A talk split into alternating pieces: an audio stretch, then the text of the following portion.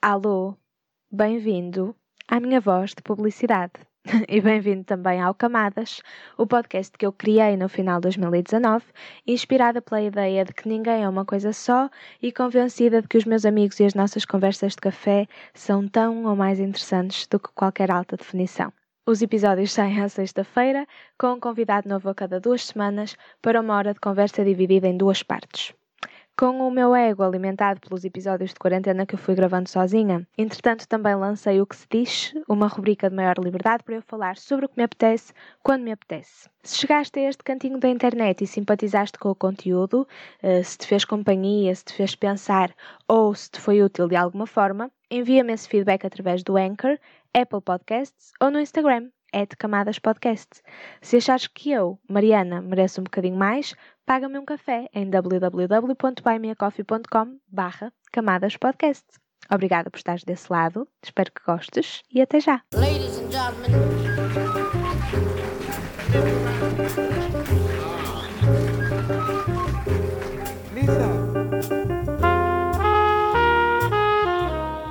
Alô malta, boa sexta-feira bem-vindos de volta. Espero que estejam todos bem. Espero que a minha convidada também esteja bem. Estou muito entusiasmada com esta conversa, portanto, sem mais demoras, vou passar à introdução. Até porque temos uma introdução longa, portanto, assim uh, equilibro os timings.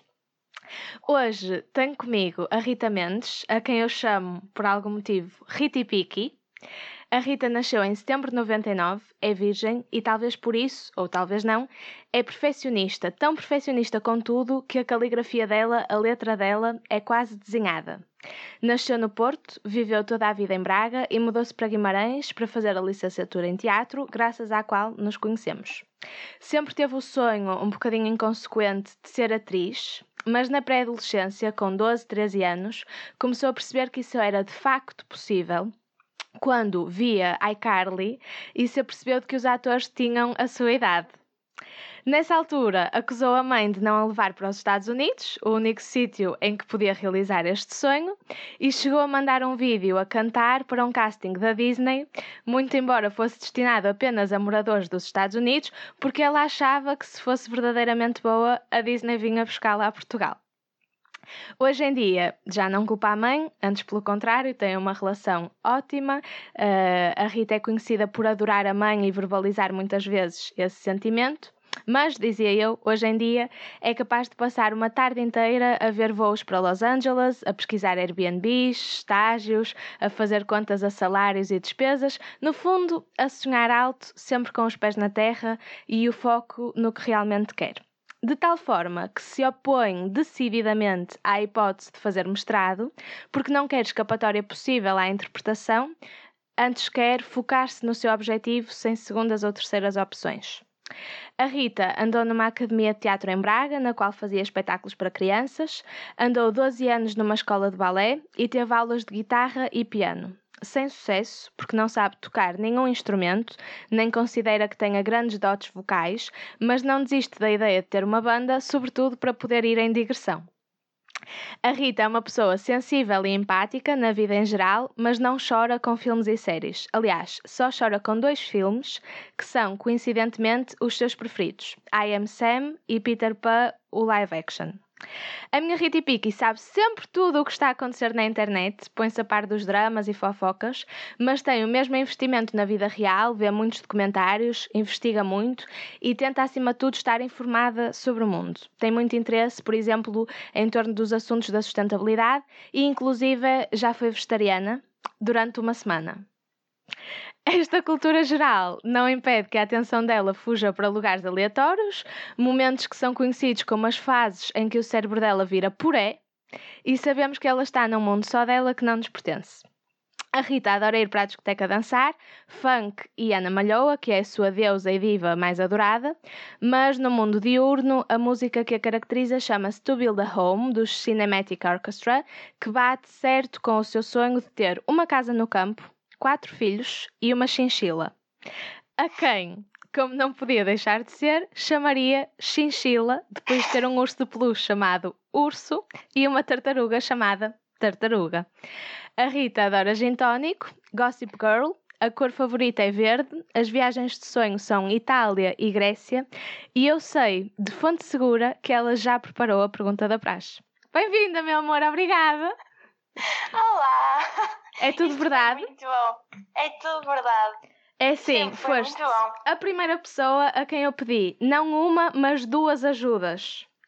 Pedi ajuda ao Miguel, que aliás sugeriu o teu nome no episódio de aniversário do podcast em que pedi sugestões de convidados, e à Laura, já estiveram os dois cá, e a Laura mandou-me nem mais nem menos do que 30 áudios.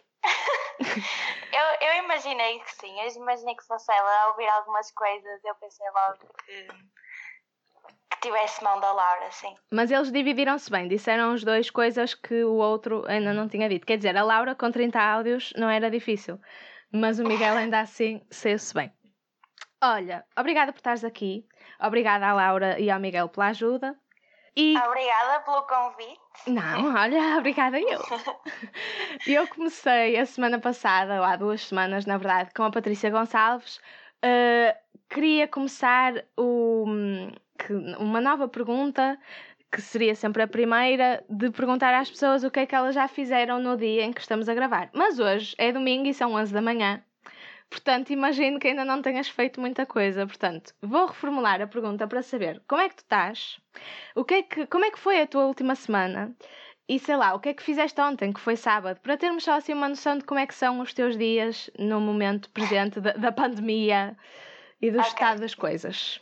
Então, está tudo bem, obrigada.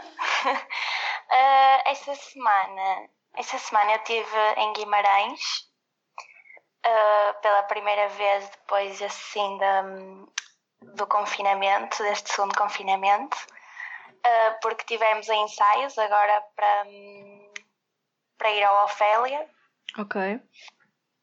um, e também a ter um, algumas aulas online e aproveitamos o facto de estarmos na residência para, para começarmos a avançar algumas coisas para o projeto final, visto que o meu grupo mora todo na residência. Então foi assim uma semana de trabalho uh, e de muita dor de cabeça porque estávamos muito cansados. Já não estávamos habituados a este ritmo, não é? De estar a trabalhar o dia todo, ir dormir assim um bocadinho mais tarde, ter que acordar cedo por causa das aulas. Então foi um bocado difícil de, de superar esta semana. É assim, tu na verdade já estiveste no podcast no episódio 10. E sobre É essa altura falámos disto e também falei, por exemplo, no episódio do João mais recentemente. Tu és daquele grupo de pessoas que decidiu parar, não é parar, mas deixar as cadeiras práticas para trás para poder esperançosamente fazer o projeto final e as disciplinas práticas do último ano em contexto já não tão pandémico, pelo menos. Só Uhum. para relembrar e contextualizar quem não tiver a par. Portanto, daí estás a fazer agora essas coisas que, que se tudo num, num mundo ideal teriam acontecido ano passado, não é? Sim, no mundo, é assim, no mundo ideal também, quer dizer, ainda não voltamos ao presencial, não é? Pois. Nem sequer sabemos se, se vai ser possível, visto que, não é, esta semana, só abriu esta semana e já foi caótica, por isso não sabemos bem. E o Ofélia vai não. acontecer normalmente?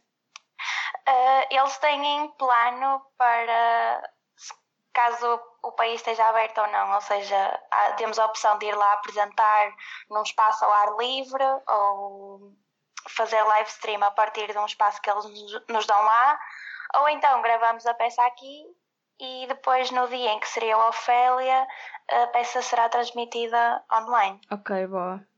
O que é ótimo porque, pronto, acho que não participar no Ofélia foi uma das coisas que me deixou mais triste o ano passado e, e então fiquei muito contente por termos outra vez esta oportunidade este ano. Seja de que forma for, eu queria era mesmo participar e ter a oportunidade de fazer esta peça outra vez. Sim, o Ofélia também, para quem não sabe, é um festival de teatro, de escolas de teatro, que junta assim. eh, onde é que é, na verdade? É nas Caldas da Rainha. Nas Caldas. Junta assim uma série de cursos superiores de teatro para apresentarem projetos de- desse curso, certo? Certo. E então, e ontem? Assim, então, ontem, ontem eu estive em casa, o meu irmão fez anos e, e pronto, foi um aniversário de pandemia, não é? Só as pessoas que vivem dentro da casa, um bolinho que que se comprou e pronto, foi assim uma coisa mais, mais pequena. Não é propriamente um dia normal porque foi um aniversário, mas, mas sim, foi estar em casa normalmente com os meus pais, com a minha família. Estás a tocar num ponto muito curioso logo de início, porque o Miguel falou-me do teu irmão assim brevemente, porque disse que grande parte do teu gosto musical e de filmes e assim vinha dele, e eu respondi-lhe a dizer tipo, eu nem sequer sabia que a Rita tinha um irmão. É verdade. Mais, conta é mais, mais velho, mais novo. ele, ele é mais velho, ele tem, fez 25 anos ontem e hum, opa, não sei, nós desde pequeno nós sempre nos demos muito bem. E assim, desculpa mas... interromper, até passamos já à minha primeira pergunta, que era saber mais ou menos como é que tinha sido a tua infância. Portanto, assim já consegues, já fiquei a saber que há um irmão que eu não sabia nesta infância. Sim, então eu costumo dizer sempre isso, eu tive uma infância muito feliz, é verdade. Tipo, um, eu e os meus pais íamos de férias sempre todos os anos para o Algarve. Pronto, os meus pais, quando eu era pequena, antes daquela crise, oh, eu nem sei bem qual foi o ano, mas a crise, eu não sei qual foi o ano, uh, nós tínhamos boas possibilidades, então íamos passar férias e, e tínhamos uns amigos próximos dos meus pais que tinham duas filhas que depois também eram muito minhas amigas, então sempre foi uma coisa muito feliz, sempre a brincarmos. Elas tinham uma casa uh, em Faf, ou seja, eram, tinham um terreno muito grande e, e nós brincávamos sempre lá fora foi assim, sempre a inventar coisas com a terra e etc. pronto. Foi uma infância muito feliz, pronto. E, e porquê que, depois, desculpa na... voltar atrás, porquê que nasceste no Porto se, vi, se és de Braga, não é? Essa história é ridícula, na minha opinião, porque uh, a minha tia é do Porto, mora no Porto, e a minha mãe, quando estava grávida do meu irmão, estava no Porto quando ele nasceu. Então ele nasceu no Porto. Okay. E ela queria que nós nascêssemos no mesmo sítio. Então, quando ela viu que eu ia nascer, ela foi para o Porto de propósito para eu nascer no Porto. Ok. Uh, a parte, esta poderia ser a parte ridícula, mas não, a parte ridícula foi que ela se deu ao trabalho de ir ao Porto para nascer e registrou-me em Braga. Uh, mas pronto, não sei, são as coisas. Pá, sim. Não sei porquê. Pode, pode, se calhar é o serviço de maternidade, que ela gostou tanto do, do, do teu sim, irmão, sim. pronto, quis repetir. Sim, ela também fala da médica que tinha lá, que gostava muito. Vês? Sim, possivelmente. Possivelmente foi isso. uh, pronto. E então, depois, uh, na adolescência, nós temos três anos de diferença um do outro, mas mesmo assim, pá, quando eu andava no quinto, ele andava no sétimo, no sétimo no nono, já são idades que, que não estão propriamente que não se cruzam muito.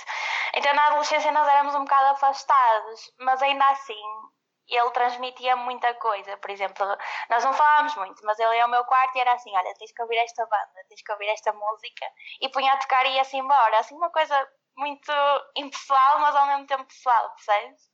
Ele fingia que não queria saber, mas ao mesmo tempo transmitia muita coisa. Inclusive também a, a minha série favorita que eu tenho, que, que é Chuck, que foi uma série que eu vi com ele.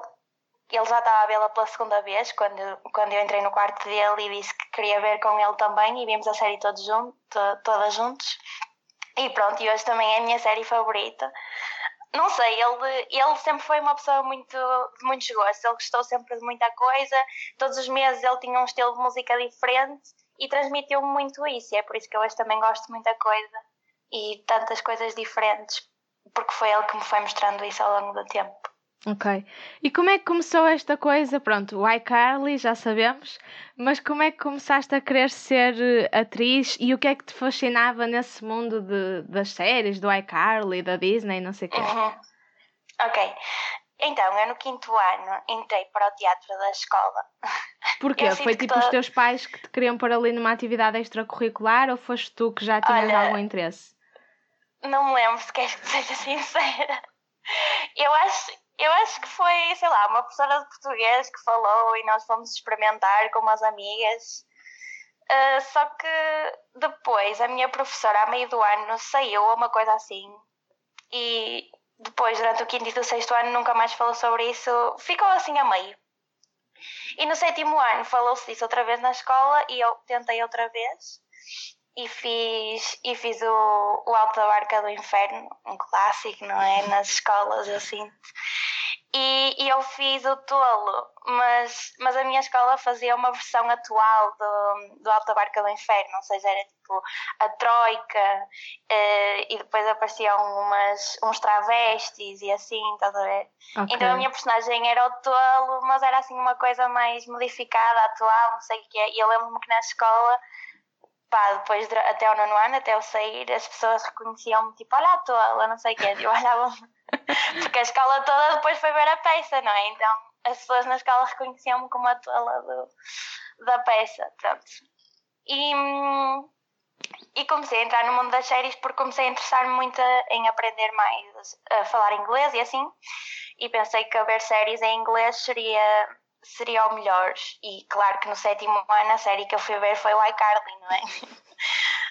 um, e eu lembro-me de pensar que era tipo, eu via as pessoas da minha idade e eu pensava, oh, eu tipo, eu sou já demasiado velha para isto, percebes? Porque se eles têm a minha idade e já estão na América e já estão a fazer isto, eu quando chegar ao patamar deles já vou ser muito mais velha, já não tenho idade. Eu vi, eu pensava na minha cabeça que já era tarde demais para mim, percebes? Aos Com 12 anos. anos. Sim, já era tarde demais para fazer quer que fosse. E depois eu vi-os a, a, dar o primeiro beijo e assim, eu lembro-me de romantizar imenso isso. E eu vi-os a dar o primeiro beijo nas séries, depois, tipo, nas entrevistas eles diziam sim, o meu primeiro beijo foi na série, não sei o quê. E eu ia pensar, ai, eu quero tanto isto, sabe? eu romantizava imensas coisas.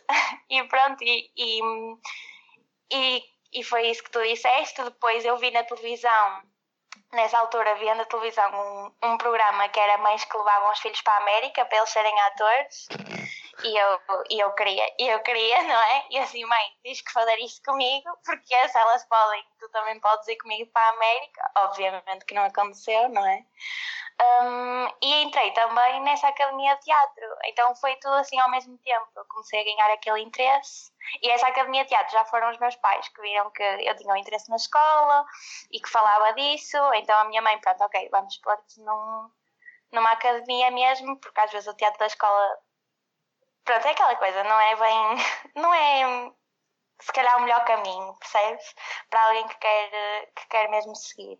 Então puseram-me na academia e e desde então nunca mais saí deste mundo. E como é que passaste, se é que passaste, da televisão para o teatro e ganhaste o gosto? Ou continuava, continuas a querer fazer televisão? Sim, eu acho que foi quando entrei precisamente nessa academia, porque depois eu comecei a aprender mais coisas sobre teatro e nós só fazíamos mesmo teatro mas no fundo eu sempre tive aquele gosto de, do cinema, só que à medida que fui crescendo, fui ficando um bocado para trás naquele sentido, pá, isto é impossível, estás a ver? Como foi-me começando a perceber, eu, não vou para a América, Rita, orienta-te, percebes? Não vais para a América.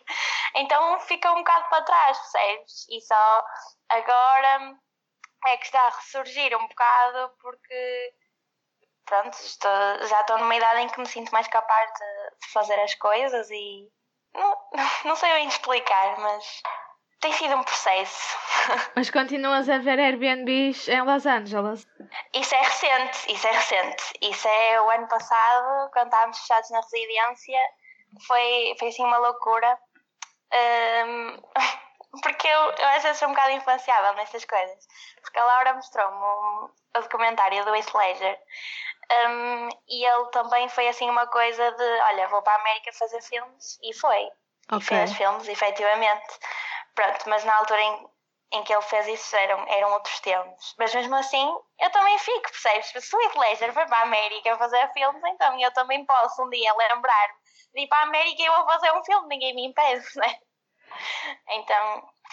Então imagina, uma ideia só que acabou de me surgir tu opões-te veemente à ideia de fazer mestrado, porque não queres ter o plano B.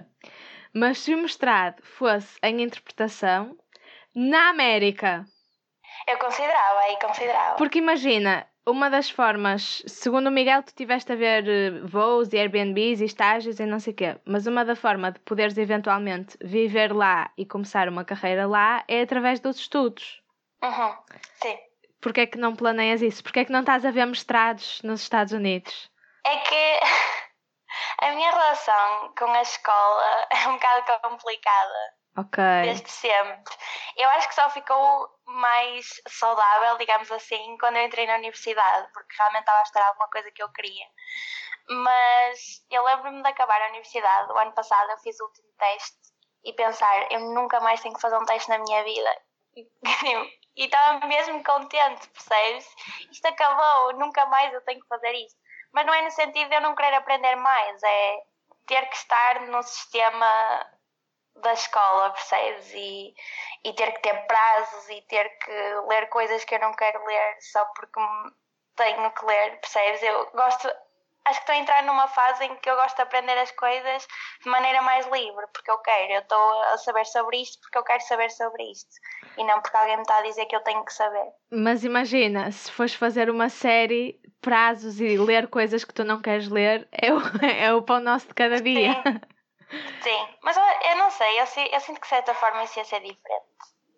Ok. Eu acho que é mesmo o contexto escolar, percebes? Que me, que me faz confusão. E em Portugal, gostavas de fazer uma série ou uma novela ou um filme? Ou só conta-se for lá fora? Não, não, sem dúvida, aqui em Portugal, claro que sim. Aliás, isto de lá fora é assim, eu sei que é uma possibilidade, mas é uma coisa ainda que está longe, percebes? Eu antes de tudo gostava de, de começar uma carreira aqui e mesmo, mesmo na área do cinema, mas aqui em Portugal. Aliás, novelas não é tanto o ideal, mas, mas tiver que ser uma pessoa não é? Um, mas, e, e, aliás, eu, eu quero é viver em Portugal. Não digo a minha vida toda, mas, mas pelo menos acabar a minha vida em Portugal. Um, e por isso gostava também de construir uma carreira aqui, claro. Mas imagina, vou, vou propor um exercício complicado só para eu perceber e os ouvintes quais é que são de facto as tuas preferências. Vamos estabelecer uh, seis, seis coisas. Teatro em Portugal, televisão em Portugal, cinema em Portugal e depois teatro nos Estados Unidos, cinema nos Estados Unidos e televisão nos Estados Unidos. E põe lá por ordem de preferências, tipo top 6. Ok. Então.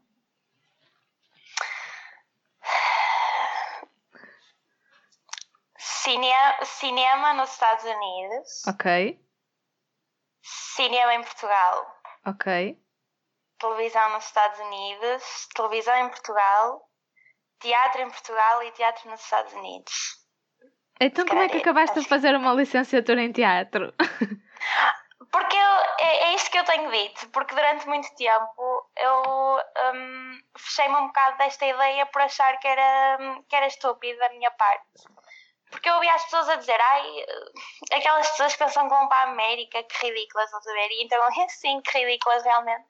Uh, e no fundo fui pisando isso dentro de mim por achar que, que não era possível e por achar que era estúpido com, com aquilo que eu posso fazer em Portugal, querer ir lá para fora, uhum. percebes? Uhum.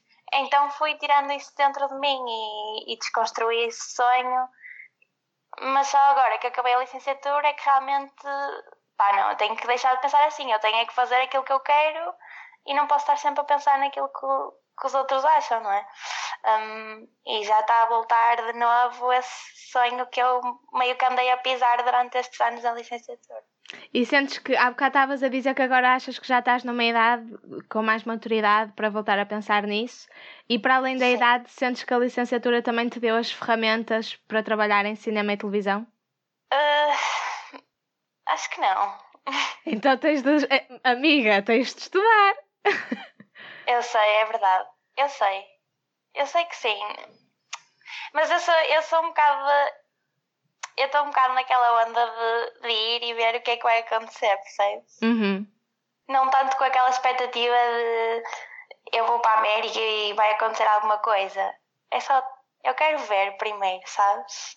Ver como é que é, explorar a situação, mesmo se não derem nada, porque, porque eu sinto que estive muito fechada aqui este tempo todo e eu quero ver coisas, percebes? Eu quero ir lá para fora, eu quero, eu quero ver tudo okay. antes de, de começar mesmo a, a estabelecer coisas fixas. E os 12 anos de balé, como é que contribuíram também para o teu gosto pelas artes e para a tua expressão artística e corporal e assim?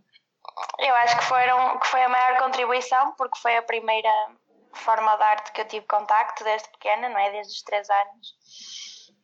E, e então eu queria ser professora de balé, depois queria ser cantora, depois queria ser atriz, mas começou tudo com o balé. E, e acho que foi, foi muito importante porque lá está, foi o primeiro contacto que eu tive. E também em tudo, eu sinto que foi importante em tudo, mesmo para o teatro, eu sinto que é um, uma, foi uma ajuda muito grande, não só em termos de postura, mas em termos de. Eu às vezes tipo, sinto que, que sei muitas coisas que não propriamente de dança, ou seja, em teatro e em música consigo fazer, tenho facilidade em fazer algumas coisas porque tive no balé tanto tempo. Ok. E não tiveste aquela relação difícil que porque normalmente as bailarinas passam com o corpo e com as inseguranças e com o ficar aquém? Sim, sim. Eu tive uma fase complicada, sim. Um, aliás, foi por causa disso que eu desisti. Na altura foi porque eu tinha que escolher entre teatro e balé, porque o balé também estava a ficar sério, o teatro estava a ficar sério, uh, mas também porque, porque o balé tornou-se muito tóxico, sim. Sim, eu tive ali uma fase complicada. Pois é, tipo, é o clichê, mas é sempre verdade. Ainda por cima eu conheço muita gente que estudou dança, até porque no ballet teatro havia os dois cursos, e há uhum. sempre, é muito rara a pessoa que conseguiu escapar ilesa desse, desse lado mais tóxico e problemático. Sim. É, eu acho que é, é, é, sempre inevitável, porque também chega uma idade, lá está, em que os professores começam um, a levar mais a sério e, e começam a cobrar coisas a ti e ao teu corpo que se calhar tu não estás disponível para e pronto, e é uma bola de neve, não é?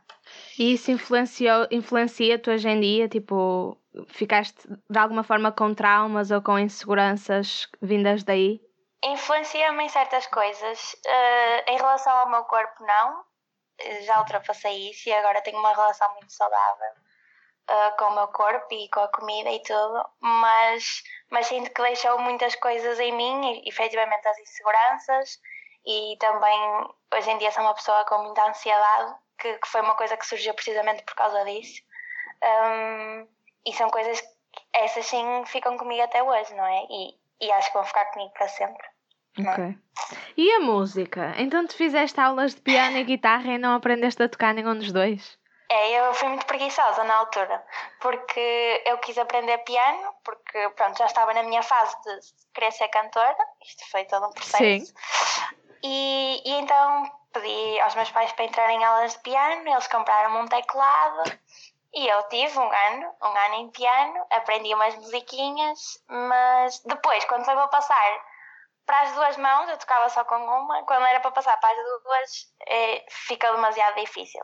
E depois era muito preguiçosa, tipo, eu tinha que ir para casa treinar, não é? Porque eu só tinha uma aula por semana e as coisas só avançam se tu depois fores para casa e treinares, e eu não treinava, porque eu era muito preguiçosa e só queria. Eu, eu achava que ia aprender piano e que no dia a seguir já ia estar a tocar, percebes? Yeah. Então quando eu vi que era uma coisa que exigia muito trabalho e muito do meu tempo, eu comecei a desanimar logo.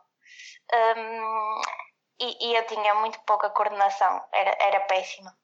E depois tentei guitarra logo a seguir, porque o meu irmão, lá está, ele, ele toca guitarra e aprendeu a tocar guitarra sozinho. E também pegou no meu teclado e também aprendeu coisas sozinho. E eu, ok, também quero aprender guitarra agora, também tive mais ou menos um ano, se calhar menos um bocadinho, desisti também. Pá, não deu, eu era muito preguiçosa. Eu não treinava em casa, é, é porque eu não queria mesmo, sabes? Mas hoje arrependo-me porque eu gostava muito de saber tocar piano, principalmente. E cantas? Eu, eu canto, canto. Quer dizer, como qualquer pessoa, canto é? No carro, no... em casa às vezes, mas não faço isso, não é? Uma coisa. É, é, é uma coisa que eu gosto de fazer, sabes? Mas não sei se é, é, não é mais que isso, acho Sim, o Miguel disse que cantavas bem. Eu só estou a perguntar porque podias ser aquela coisa também muito uh, americana da triple threat, não é? Tipo, dança, canta e representa. Ah, não, não. mas podia ser, porque eu passei por todas as fases, mas sempre foi uma coisa muito individual, nunca quis tudo ao mesmo tempo. E pronto, é, é, canto e dança neste, na minha vida são, são hobbies. Oh, mas 12 anos é de balé não se esquecem. Oh, não se esquecem, mas oh, quando tu deixas de dançar balé durante muito tempo, quer dizer, eu agora pareço um trambolho a dançar, não sei. Eu perdi os meus músculos, perdi a minha flexibilidade, eu perdi tudo. Se agora me põe em cima de umas pontas, eu parto um pé. E a tua banda? Para quando? Opa, tenho que passar por outra fase agora para pensar sobre isso outra vez. Já nome, é porque eu tenho aqui uma provocação que é depois da chinchila chinchila, da tartaruga tartaruga e do urso urso, eu sinto que a tua banda devia chamar-se Banda. Banda só. isso é uma ótima ideia, na verdade. Como é que eu não pensei nisso? Não, Yeah. não, eu acho que não vai acontecer, na verdade. Eu acho que posso fazer só brincadeiras sobre isso e até posso sei lá, tipo, divertir-me com, com os amigos, a cantar e etc. Mas acho que nunca vai ser uma coisa mesmo a sério. A minha pergunta é, hoje estou muito provocadora, se o que te agrada é a ideia de fazer uma digressão, porque é que as tuas preferências estão no cinema e na televisão, que é onde estás mais quietinha? Porque no teatro é que tens a hipótese de fazer digressões também, não é só na música. Uhum, sim. Não sei, eu acho que eu acho que a licenciatura também me fez. Eu não gosto de dizer isto, mas se calhar desinteressar um bocado pelo, pelo teatro. Ok. Um, não sei, ver o. ver o teatro como está em Portugal e ir ver as peças e durante muito tempo eu sinto-me mesmo uma ignorante às vezes, sabes? Porque eu vou ver as peças e eu saio e depois as pessoas estão lá fora tipo, ai, adorei aquilo com este significado e eu, eu não percebi nada do que acabou de acontecer nesta última hora, percebes? Uhum. Então às vezes eu sinto que é um bocado de ignorância da minha parte porque, porque não sei o suficiente ou não sei o suficiente, mas às vezes sinto que é tudo muito inacessível, sabes?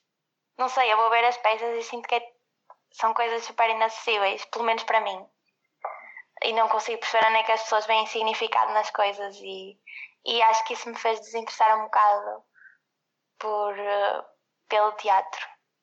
É algo, não pelo teatro em geral, mas pelo menos por aquele que eu estou habituada a ver. Uhum. Percebo. Bem, eh, já passamos a meia hora. Vou interromper aqui, até porque isto vai ser um bom segue para falar uh, na próxima semana sobre os filmes em oposição às peças inacessíveis. Uh, e por isso convido-vos a ouvir a segunda parte, uh, ficar desse lado não só para este episódio, mas para todos os episódios, a seguirem a Rita, se quiserem, para associar uma cara a um nome, e a seguirem também o Camadas Podcast no Instagram, que tem sempre a cara dos convidados. De duas em duas semanas está lá um convidado novo. E pronto, na verdade não tenho muito mais a dizer. Até para a semana, protejam-se, fiquem bem e beijinhos, malta!